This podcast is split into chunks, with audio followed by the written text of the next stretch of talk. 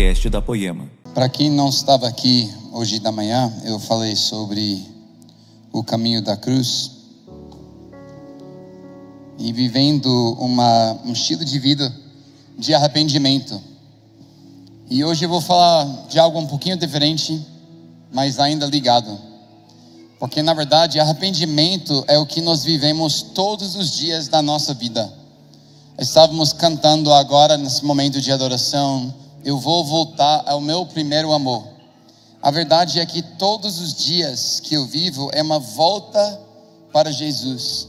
Eu estou decidindo a negar a si mesmo, a negar o mundo e constantemente ir na direção de Jesus. E isso é a base de arrependimento. Muitas vezes na igreja nós entendemos que arrependimento é aquela confissão de pecado. Não, confissão de pecado é uma etapa que vai fazer parte do arrependimento. Mas arrependimento, a palavra hebraica é shuv, que literalmente significa vir as suas costas aos caminhos errados que você está vindo, aos ídolos, ao pecado e vir e ir na direção de Deus. Isso é arrependimento. E hoje eu quero falar sobre o coração do Pai, o amor do Pai, porque a Bíblia fala em Romanos 2, versículo 4, que a, a bondade do Senhor que nos leva ao arrependimento. E o que a gente vê em nosso trabalho lá em Recife, com mulheres em prostituição, crianças que sofreram abuso, abandono, né, estamos nesse momento cuidando de mais que 250 casos de abuso sexual.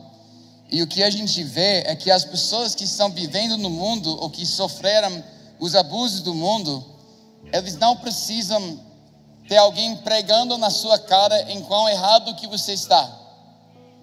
Porque na verdade as pessoas que estão vivendo nisso, por exemplo, as mulheres que a gente encontra uma vida de prostituição, elas já sabem que elas estão vivendo no pior do pior. Não é uma declaração do seu pecado que vai fazer que essas pessoas tenham um arrependimento, mas é a bondade do Senhor revelado através da sua igreja que vai trazer o mundo para conhecer o Pai. Isso é o arrependimento que nós mais queremos. Amém? Isaías capítulo 9, verso 6 fala: Porque um menino nos nasceu um filho se nos deu, o governo está sobre os seus ombros, e o seu nome será maravilhoso conselheiro, Deus forte, Pai da eternidade e príncipe da paz. Essa é uma profecia messiânica, onde Isaías estava profetizando a chegada do Messias. E eu quero focar em uma coisa hoje à noite, muito importante nós entendemos disso. Se Deus tinha enviado um general de um exército, a revelação ao mundo de um general seria: existe um exército. Se Deus tinha enviado um político, a revelação ao mundo seria: existe um governo. Se Deus tinha enviado apenas um rei, no sentido natural, a revelação ao mundo seria: existe um reino. Mas Deus veio na carne como um filho, porque um filho revela que existe um pai.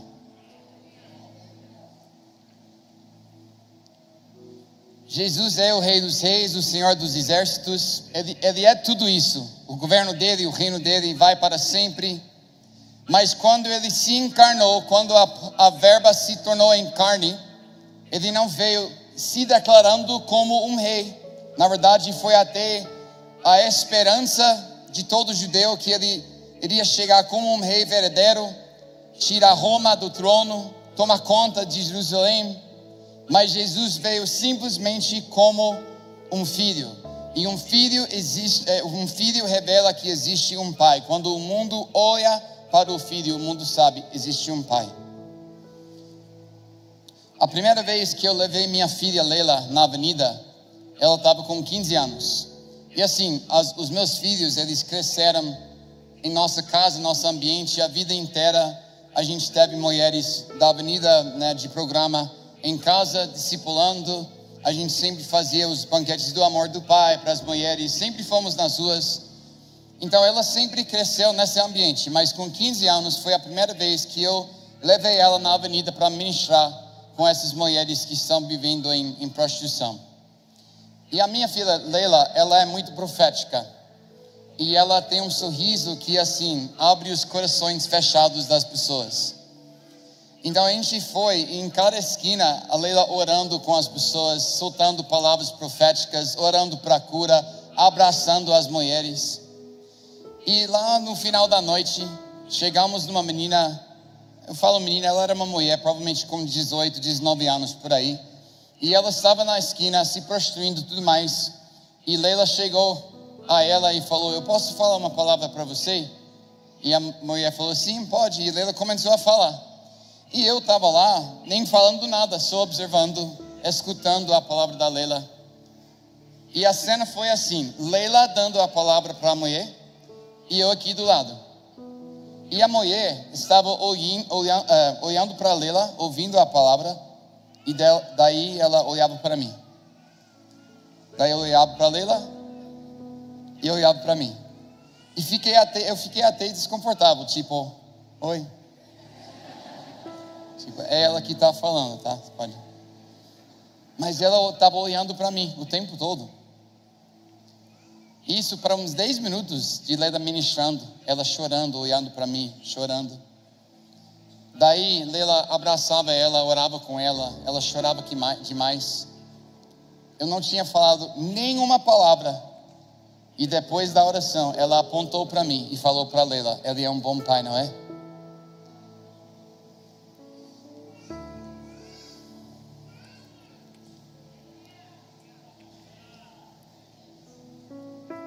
Um filho revela o pai. E vocês são filhos e filhas de Deus. Vocês não são os soldados de Cristo. Vocês podem até fazer parte do exército de, dos céus, tá? Não tem problema. Pegue sua espadinha, beleza. Mas sua identidade é filho, o filho de Deus. Sabe por quê? Porque quando um mundo que clama tanto para a revelação dos filhos, vê os filhos de Deus, eles entendem, existe um pai mesmo, um bom pai. E através da sua fala, através do seu comportamento, através do seu olhar,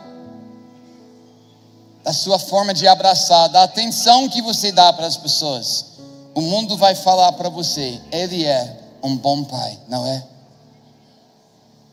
porque nós temos o privilégio de revelar o nosso papai. João, é, primeiro capítulo de João, versículo 18, fala: Ninguém jamais viu Deus, mas o Deus unigênito, ou o Filho íntimo, que está junto do Pai, é quem o revelou. No grego, eu amo essa passagem, porque no grego fala ninguém jamais viu Deus, mas o Filho íntimo que habita no peito do Pai o revelou.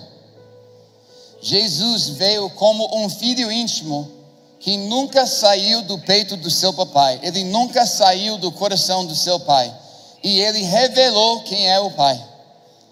E agora nós, como o corpo de Jesus Cristo, temos o mesmo privilégio de revelar o amor do Pai ao mundo. Sabe que uma das coisas principais do Evangelho não é que Deus odiou tanto o pecado que Ele deu seu único filho. Essa não é a mensagem do Evangelho. Mas que Deus amou de tal maneira que Ele deu seu único filho, para que todos que crerem nele podem ter vida eterna. E Romanos 5, versículo 8 fala que Deus demonstrou seu amor, ou provou seu amor para nós, que enquanto ainda éramos pecadores, Ele deu seu único filho na cruz para nós. O importante é para a gente entender que para revelar o Pai ao mundo, nós temos que saber quem nós somos para Ele. Você tem que entender que você é filho de Deus, que você é filha de Deus que você recebeu o espírito de adoção. Sabe por quê? a mensagem de paternidade, a mensagem de adoção espiritual, não é simplesmente uma informação, gente. A gente vive numa geração que ama a informação, a gente ama assistir um vídeo de cinco minutos e já achamos que entendemos tudo do assunto. Mas o, o, a adoção que nós temos em Jesus Cristo não é uma informação, não é algo que você consegue ser informada, é uma revelação que você tem que receber no Espírito. Da mesma forma, o mundo não precisa apenas informação sobre o amor de Deus, o mundo precisa ver nos seus olhos, no seu sorriso, ouvir na sua fala, sentir no seu abraço que Deus é um bom Pai. Quando Leila estava com nove anos, também é, a gente estava com, a gente estava num banquete do amor do Pai. E nesses momentos a gente faz um jantar e chamamos as mulheres que estão vivendo em prostituição e a gente aluga um, um espaço de, de festas, um salão de festas e fazemos um tempo muito especial para elas. E Leila, nesse momento, estava com nove anos. Hoje ela está com 18. Como? Eu não sei. Porque eu falei para ela que ela tinha que parar aos 13 anos e ela continuou. É desobediência, não sei porquê, mas depois vou lidar com isso. Mas daqui uns 30 anos, quando ela quer né, começar a namorar alguém, vai ser outra história. Mas nessa época ela estava com 9 anos. E Leila, ela é a menina dos meus olhos. E ela sabe disso. Sabe que quando Leila nasceu, ela foi a, a nossa primeira filha. Antes dela era dois meninos. E ser pai de menino é diferente. Pai de menino, o menino cai, você fica, seja homem, se levante. Mas quando a menina cai, você fica, ai meu Deus.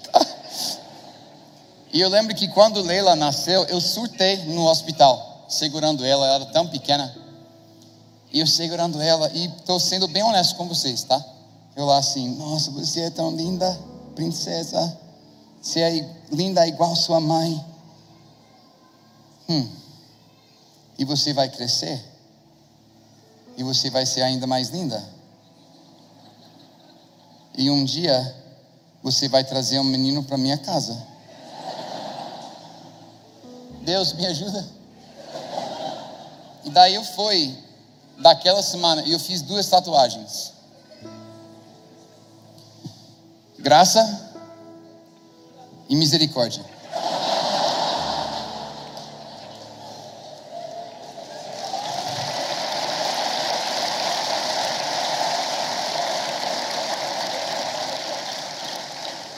Porque eu sabia profeticamente que um dia Leila seria uma adolescente e ela iria trazer um menino para minha casa. E ela iria falar: Mas pai, tenha graça com ele. Seja misericordioso. E eu queria ser muito honesto, que eu possa ser muito gracioso e misericordioso com o menino. Então Leila sempre, ela cresceu sabendo que ela é amada do seu pai. Ela sempre cresceu sabendo que ela é a menina dos meus olhos. E da mesma forma, ela sempre cresceu sabendo que ela é amada de Deus também. Que ela é uma filha de Deus, até antes que ela é a minha filha. Então, nesse banquete, quando ela estava com nove anos, ela falou: Papai, eu sinto que vai vir uma, uma menina hoje à noite que precisa de uma mensagem de Deus. Então, eu vou fazer uma arte. E quando ela chegar, eu vou saber quem ela é, vou entregar a arte. Eu falei: Ótimo. E teve uma mulher que, cinco meses em seguida, eu tinha convidado ela a vir no banquete do amor do Pai. E cinco meses ela falava que ia, mas não foi. Só que dessa vez ela foi, sexta vez. E quando ela entrou naquela sala, e para ser honesto, ela foi assim, meio para nos agradar, porque por seis meses gente convidando, ela falando sim, não indo. E ela depois nos contou, fui mais para tipo, ser educado com vocês. E ela entrou na sala, num, num hotel, lá no salão de festa, e ela entrou, e Leila, nove anos, lá desenhando, né, o desenho dela, ela olhou para aquela mulher e ela falou, ela, pai. E ela foi até a mulher. E ela falou: Deus me mandou fazer esse desenho para você. E o desenho era uma família sentada ao redor de uma mesa, o pai sentado na cabeça da mesa, e uma cadeira do lado do pai vazio. E Leila falou: essa, essa vaga é sua. Agora você encontrou sua família. Deus é seu papai. E você não precisa mais viver lá na rua como você está vivendo. E aquela menina, na hora, caiu no chão, chorando, chorando. No final da noite, a gente terminou o banquete, foi uma noite poderosa. A gente teve uns 40, 50 mulheres que saiu da avenida para estar na mesa do pai para aquela noite. E todo mundo tinha ido embora, a gente estava indo, voltando para a nossa Kombi. E aquela menina foi conosco. Chegamos na Kombi e eu assim, boa noite. Ela, boa noite. E ela ficava, eu. Foi bom, né? E ela foi, é, né? E eu assim, você precisa de uma carona? E ela, mas eu vou para onde? Eu, é que eu não sei. E ela, porque onde eu moro é um apartamento alugado de um cafetão. Eu divido com outras prostitutas. E hoje eu aprendi que eu não sou prostituta mais.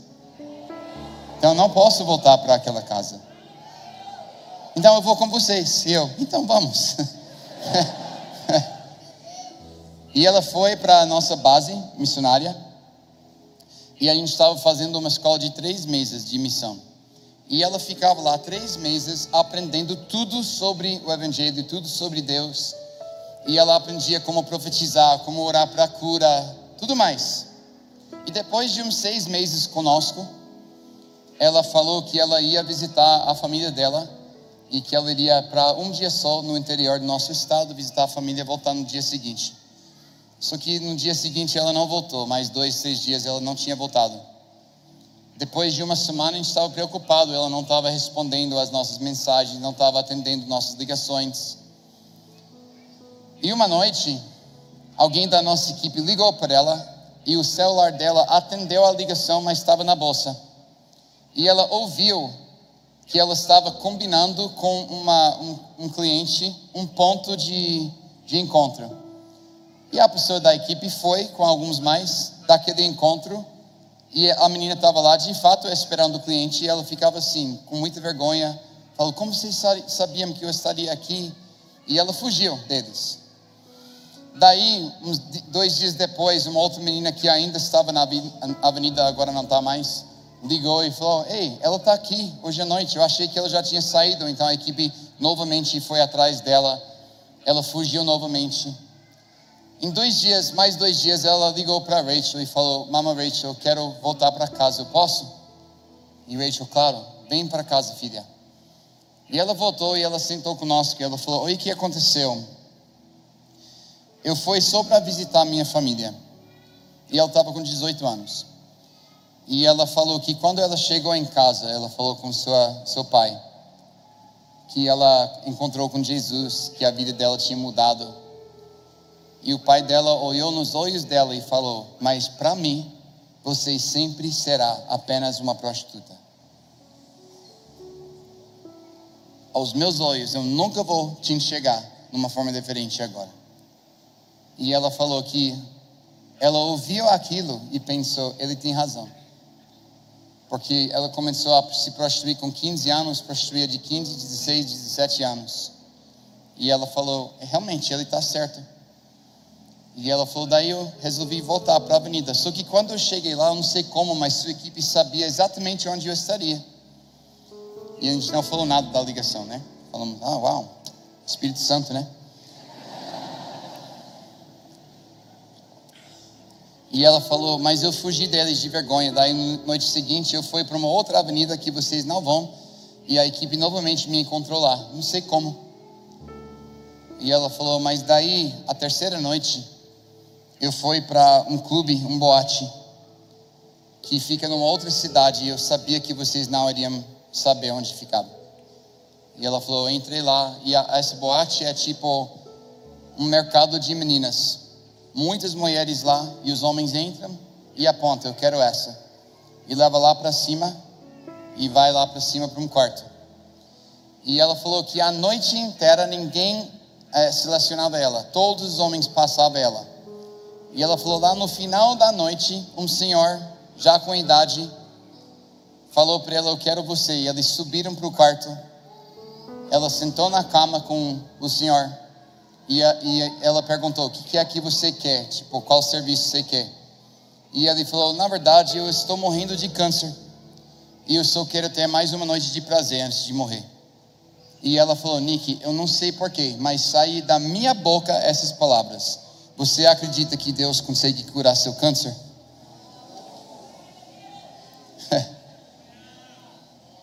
Agora, imagina o temor do cara, né? Lá safado assim, fazendo né, besteira. E Deus falando direto com ele através da menina. E ela falou, o cara assim, saiu, correndo. E ela ficou lá chorando. E ela chorava na nossa frente. E ela falava exatamente assim, Nick e Rachel. É como se fosse, eu não sou a mesma pessoa. E, e ela fez assim, eu não sou a mesma pessoa mais. Porque ele me adotou como filha. Então, mesmo com meu pai biológico dizendo para mim, você sempre será uma prostituta. Meu papai, meu aba pai, ele fala, você é minha filha.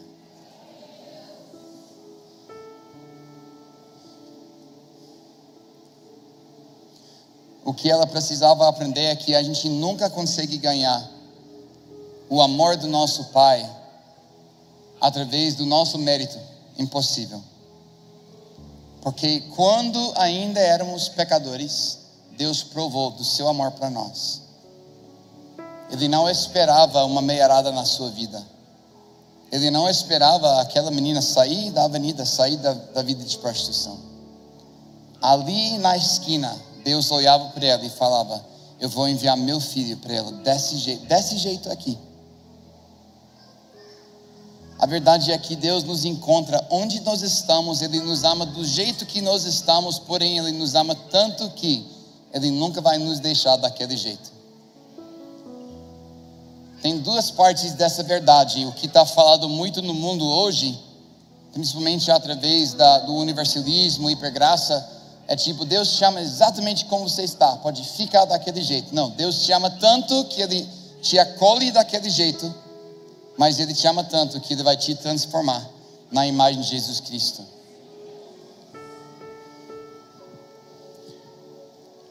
Abre suas Bíblias em Romanos 8.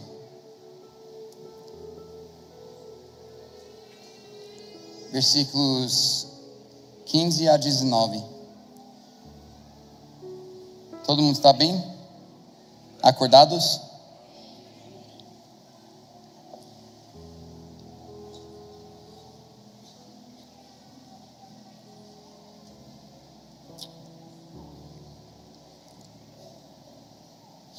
Romanos capítulo 8, a partir de verso 15.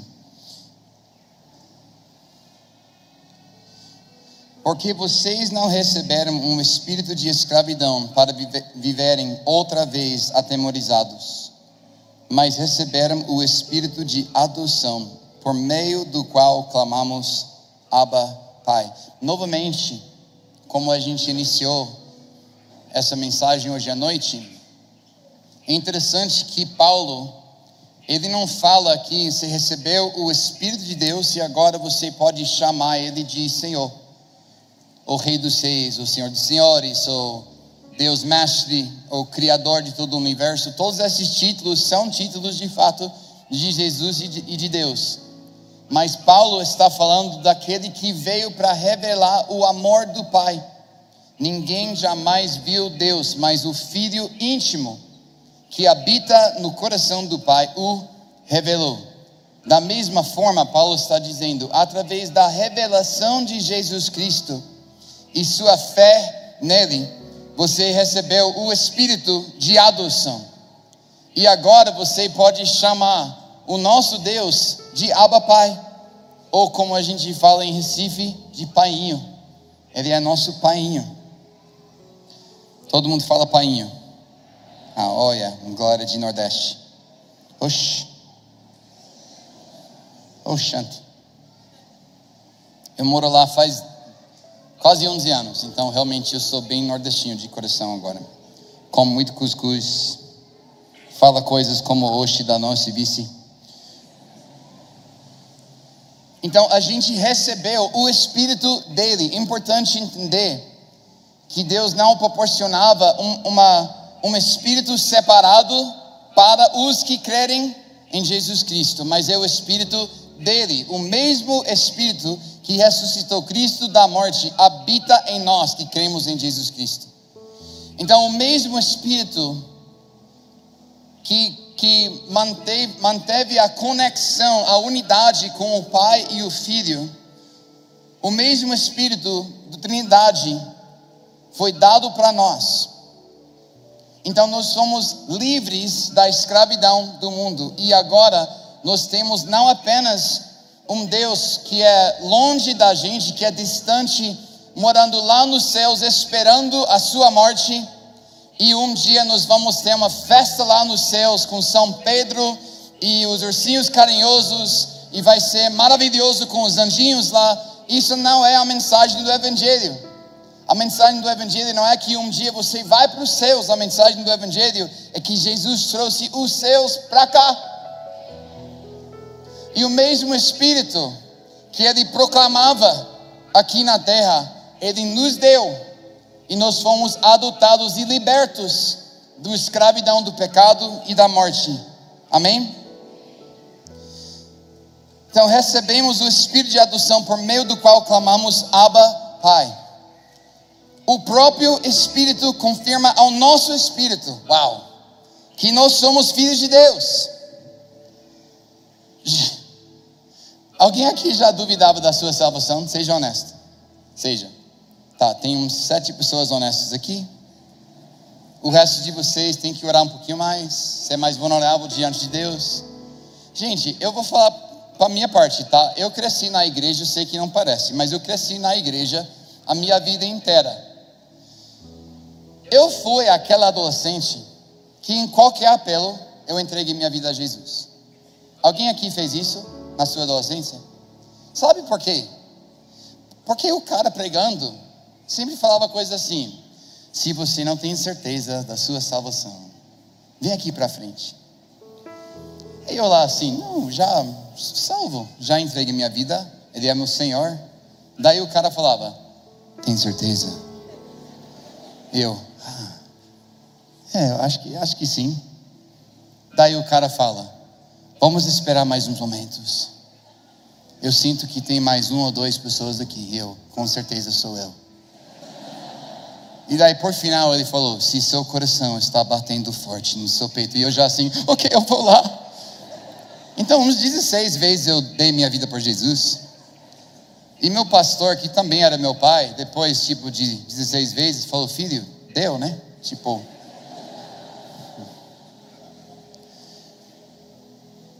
Mas sabe o que é tão, tão profundo com essa passagem? É que não é sobre o seu sentimento, gente. Não é sobre se você sente que você merece a salvação. Não é se você está sentindo de filho daquele dia. Porque é o Espírito Santo que testifique ao teu espírito que você é filho de Deus. Então, nos momentos que, que o acusador vem e fala: você fez isso, isso, isso, e você não merece o amor de Deus, o Espírito Santo fica lá do seu lado dizendo: Ele é um filho, ela é minha filha. O Espírito Santo é o nosso testemunho da nossa salvação e da nossa filiação a Deus. Ele não é só o Espírito Santo que derrame para os dons, mas na verdade, o trabalho principal dele é a nossa adoção e nossa santificação, nossa justificação e nossa santificação. Então, o Espírito Santo faz esse trabalho dentro de nós, é a obra dele, não de, de nos convencer ou fazer sentir como, mas dele mesmo, sempre, todos os dias, testemunhando ao nosso coração: você é filho de Deus, você é filho de Deus. E se somos filhos, somos também herdeiros herdeiros de Deus e co-herdeiros com Cristo. Gente, que escandaloso é o nosso Evangelho. Sabe por quê? No olhar ser humano, eu consigo entender Deus querendo salvar seus filhos pecadores. Só que o nosso evangelho não é simplesmente uma missão de resgate, mas é a obra da redenção. E Deus não simplesmente nos salvou, mas Ele nos redimiu ao plano original dele. Ele nos redimiu à nossa herança em Jesus Cristo. E quando você entra, vamos só imaginar um momento, na sala de estar dos céus, não vai ter lá uma mesa onde Deus e o Filho e o Espírito Santo senta e uma outra mesa para todos os filhos adotados. Não, vai ter uma mesa só.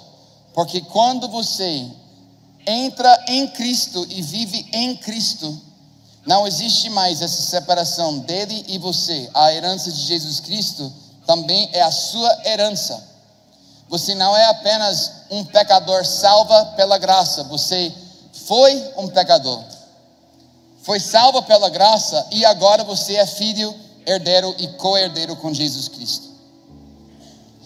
Essa é a mensagem de filiação que nós recebemos do Espírito Santo. Essa é a obra que ele faz dentro de nós.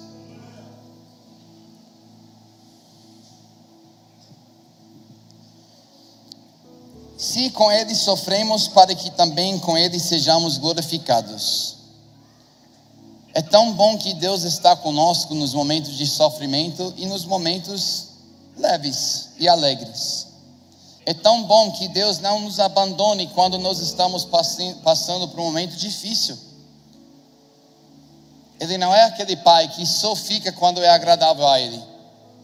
Ele não é aquele pai que só aparece quando você fez algo certo. Mas Ele é o pai constante, sempre conosco. Emmanuel. Ele habita conosco. Porque para mim tenho por certo que os sofrimentos do tempo presente não podem ser comparados com a glória a ser revelado em nós.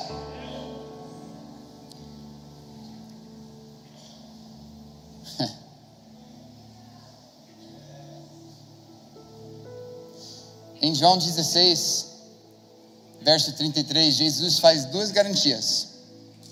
O segundo é: tenham bom ânimo, porque eu já venci o mundo. Nessa todo mundo ama, todo mundo fala amém. Mas logo antes ele faz uma outra garantia, sabe o que ele fala? Nesse mundo você vai ter tribulação. Prometido, ninguém fala amém para aquela parte. Mas olha o que Jesus está dizendo: nesse mundo você vai passar por tribulação, você vai passar por sofrimento. Mas eu também já passei e eu venci o mundo e eu sou o Salvador, Emmanuel, Deus contigo. E eu estarei com você até os, os fins dos tempos.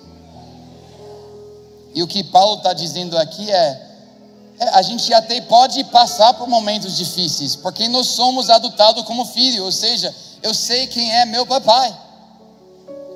Tem, tem uma musiquinha que eu e o Rachel cantamos sempre nos nossos tempos de adoração sozinhos, que é simplesmente: quando eu não sei o que fazer, eu sei quem és meu Pai. E o que Paulo está dizendo aqui é: a gente pode passar por sofrimento, mas a glória que está esperando a gente na volta de Jesus Cristo em nossa casa celestial com Deus é muito maior que qualquer sofrimento aqui. E nesse mesmo contexto de sofrimento, de tribulação, olha o que ele fala. A ardente expectativa da criação aguarda a revelação dos filhos de Deus.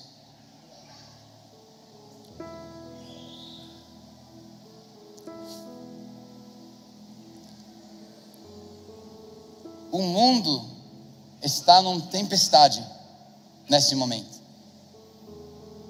E a gente, como, como cristã, podemos olhar nos problemas do mundo e dizer: está acabando, viu? Olha tudo que está acontecendo.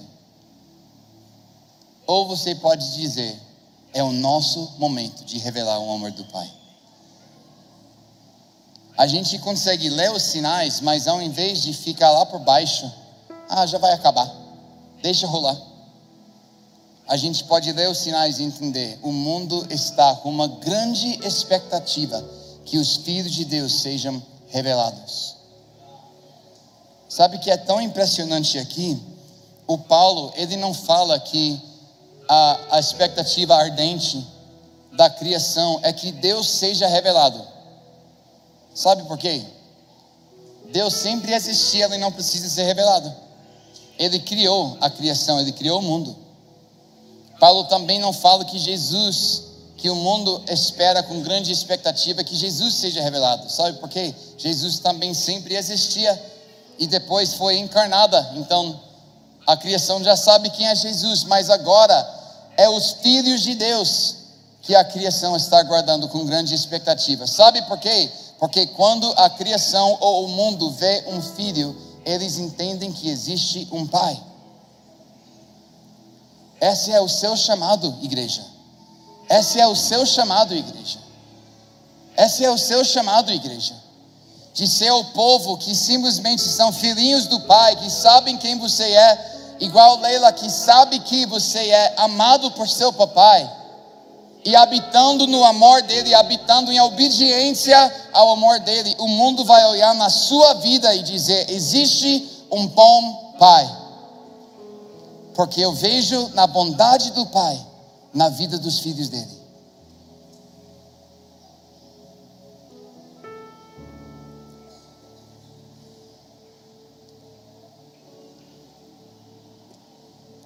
E o mundo está clamando Mostra-nos o Pai.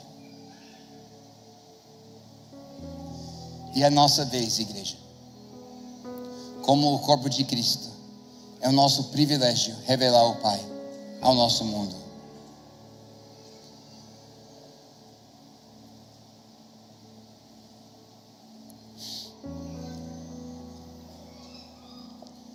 Quando a gente abriu Vila Betânia, que é a nossa casa de acolhimento, a gente nomeou essa casa de Betânia porque eu e Rachel tivemos uma visão antes de mudar para o Brasil, 2009. E nessa visão, eu estava tocando teclado, é, adorando Deus, e Ele me levou nessa visão. E nessa visão eu vi Jesus, e Ele estava na casa de Lázaro, de Marta e de Maria. E Maria veio com aquele vaso de alabastro e ela quebrou o vaso de alabastro aos pés de Jesus e estava lavando os pés dele, chorando aos pés dele. E na visão eu ouvi Jesus cantando sobre ela. E nesse momento Rachel entrava no quarto que eu estava e ela não sabia da visão, mas ela começou a cantar de Maria de volta por Jesus e ficou uma dueta linda de Jesus e Maria cantando um para o outro. E a gente escreveu as letras e eu falei para Rachel: Nossa, vamos gravar essa música. A gente ia na semana seguida no estúdio em Nashville. Eu falei: A gente pode gravar essa música para esse novo CD e tal.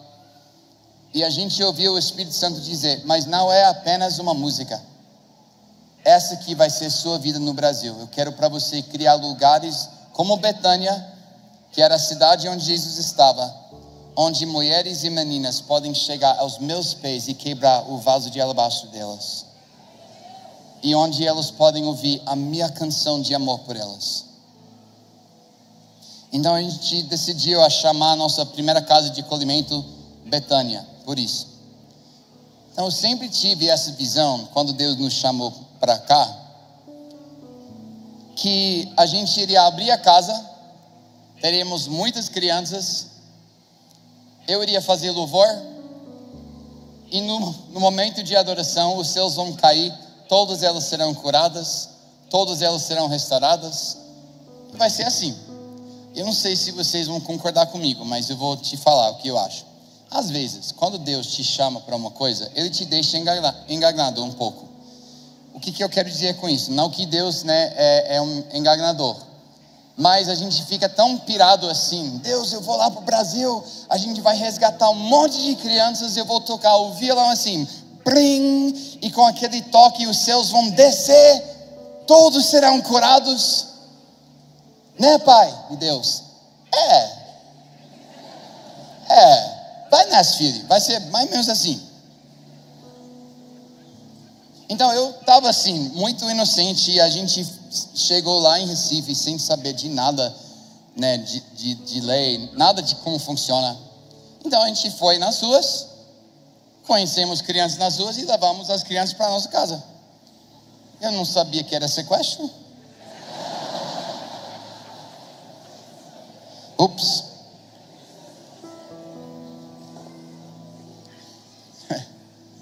E depois a nossa própria casa ficou cheia. Porque as crianças dormiram nos mesmos quartos dos nossos filhos, e daí ficou cheio, e a gente alugou uma casa para elas. A casa lotava com crianças que a gente pegou da rua. E eu fui lá no, na prefeitura para dizer que a gente tem essa casa. E, gente, sinceramente, eu achava que eles iriam me agradecer. Tipo, Uau, que legal mesmo, obrigado, Nick. Então foi lá, hey, gente, só queria falar que temos essa casa, né? E tá cheio de crianças. E a secretária da assistência social falou assim: Você tem o quê? Eu falei: Uma casa de acolhimento. E ela: Aonde? Eu falei: Bem aqui, tipo, bem perto. E ela: Mas as crianças são de onde? Eu falei: De todo canto. A gente achou em muitos lugares, assim, na região. E ela: Nick, isso é sequestro. Eu: é mesmo? E ela, sim. Eu nem sabia. então elas nos ajudaram a oficializar, a oficializar a casa e tal. Então a primeira semana que a gente abriu a casa mesmo, gente, eu pensava assim, vai ser agora. Eu vou tocar adoração hoje à noite. A gente estava com 12 meninas. E elas vão ser batizadas no amor do Pai. Então eu coloquei lá coisas de arte, papéis, lápis, giz de cera, tesoura, é, aquele bastão de cola e tal. Eu falei, meninas, hoje à noite nós vamos ter um tempo de adoração. E eu sei que talvez alguns de vocês nunca tiveram esse tempo, talvez é novo para vocês, mas é só um momento que a gente vai cantar para Deus e Ele vai cantar sobre nós. Mas eu coloquei aqui também coisas de arte, e se vocês querem, vocês podem desenhar alguma coisa enquanto que a gente cantamos. Beleza? E as meninas, tá bom, tio. Daí eu comecei, eu estava cantando aquela música. Santo Espírito, és bem-vindo aqui. E as meninas lá desenhando. Teve uma menina na minha frente de cinco anos. E ela fez seu desenho e ela olhava assim. E ela sorria. E eu assim, tá acontecendo. E ela mostrava o desenho dela para a menina do lado dela, e ela assim, olha. E aquela menina pegou e fez assim, tá feia. E eu, hum, eu não vi dessa parte na visão. Aquela menina ficou ofendida, pegou um lápis, tentou desenhar no rosto daquela outra menina quem pegou o bastão da cola e colocou no cabelo dela? Que depois ela pegou a tesoura, foi atrás dela. Quem foi na cozinha, pegou uma faca, foi atrás dela. E eu lá assim, Santo Espírito, tu és tão bem-vindo aqui. Agora, nesse momento. Depois de 10 minutos tinha que parar a adoração. É tão perigoso que não dá mais. E por umas duas semanas foi assim, cada vez que a gente fazia esse tempo de adoração, era um caos assim. Chegou no momento, estou sendo honesto com vocês, estou em casa, não estou? Então, sendo honesto, chegou que a oração mais sincera do meu coração, nessas noites de oração, porque elas quebravam coisas, né? Então, a minha oração mais sincera era: Deus, pode quebrar tudo menos o meu violão, por favor. Não deixa Daí eu fiquei frustrado com Deus. Alguém já ficou frustrado com Deus? Pode não, pecado. Não, brincadeira. Pode não, tio, pode não. Eu fiquei frustrado, porque eu falei assim: Deus, eu estou fazendo tudo que você mandou. Mudei minha família para cá, a gente entregou tudo que a gente estava vivendo, alugamos essa casa, estamos com 12 crianças. Eu estou seguindo exatamente o que o Senhor me mostrou e não está dando certo. E Deus falou: Nick, elas não sabem quem eu sou. Eu pensei: é verdade, elas não têm esse entendimento. Então, daquela noite eu fui novamente, eu e Forrest. E eu falei, meninas, eu quero falar um pouquinho de quem é Deus para vocês. Lembra que eu falei que não pode ser uma informação, tem que ser uma revelação? Então Deus falou, elas não sabem de quem eu sou.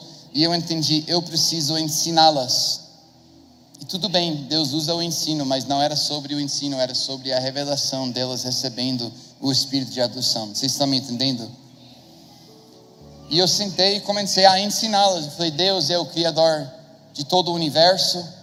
Ele é todo poderoso, mas Ele também é o nosso papai. Ele é o nosso painho. Ele é Abba Pai. E eu falei para elas, expliquei que Abba Pai é um termo tão íntimo que é tipo painho, pai. Ele é o nosso painho mesmo. E eu fui falando sobre Deus. E uma menina levantou sua mão e ela falou: Tio Nick, eu nunca quero conhecer esse pai. E eu, por quê? E ela, porque o meu pai, ele foi um bêbado, um pai do nada. Mesmo assim, ele me machucou tanto. E agora você está falando que esse Deus é um pai todo-poderoso? Imagino o que ele faria comigo. E o resto das meninas balançando cabeça com ela, tipo, é. Para os nossos meninas, gente, pai é um palavrão. Então, quando a gente fala de Deus Pai, a referência de pai que elas têm é tão ruim que elas não querem nem conhecer o Deus Pai que é todo-poderoso. Daí eu comecei a chorar na frente delas e eu senti tão inútil, porque eu estava sentindo essa dó do coração do Pai por elas.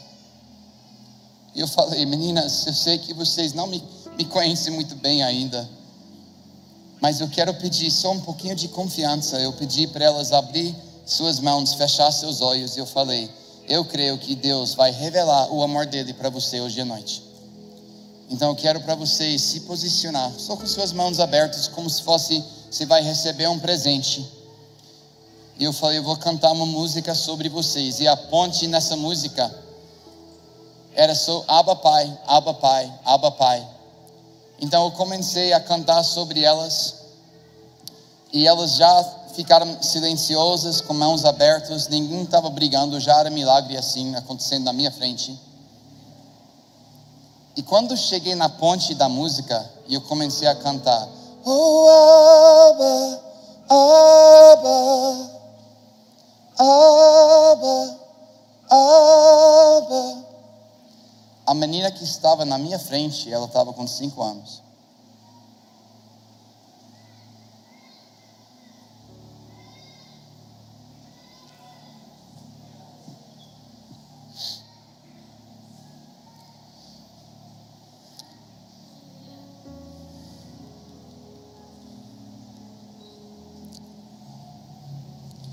Só com a boquinha dela, ela começou a cantar.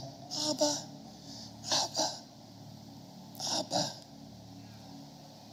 Deus Painho, Deus Painho, Abba, Abba. E lágrimas descendo.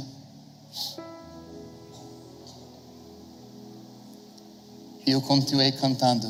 Abba, Abba.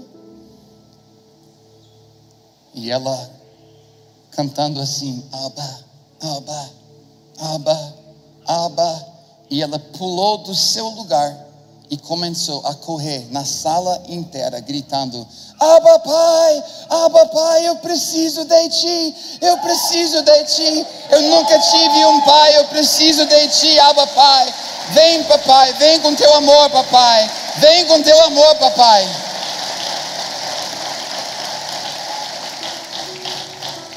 E o resto das doze meninas se pularam do seu lugar e começaram a gritar: Abba Pai, Abba Pai, Abba Pai. Por duas horas sem parar. era um dos momentos mais preciosos que eu já vivi em adoração.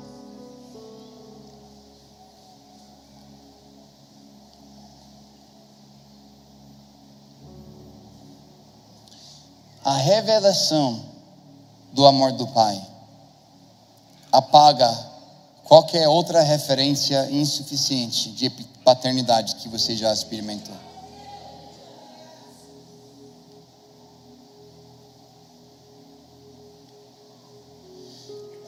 É verdade que o mundo está aguardando a revelação dos filhos, porque os filhos revelam o Pai. Mas sabe o que é? Primeiramente, nós precisamos receber a revelação que nós somos filhos de Deus. Igual as nossas meninas do Betânia, precisamos receber essa revelação que Ele é o nosso Pai, que Ele é o Abba Pai. Ele não é um Deus distante. Ele não é um Deus brabo. Nós não somos pecadores nas mãos de um Deus irado. Nós somos filhos e filhos nas mãos de um Deus amoroso, de um Abba Pai. E é o amor dele, a bondade dele que nos leva ao arrependimento.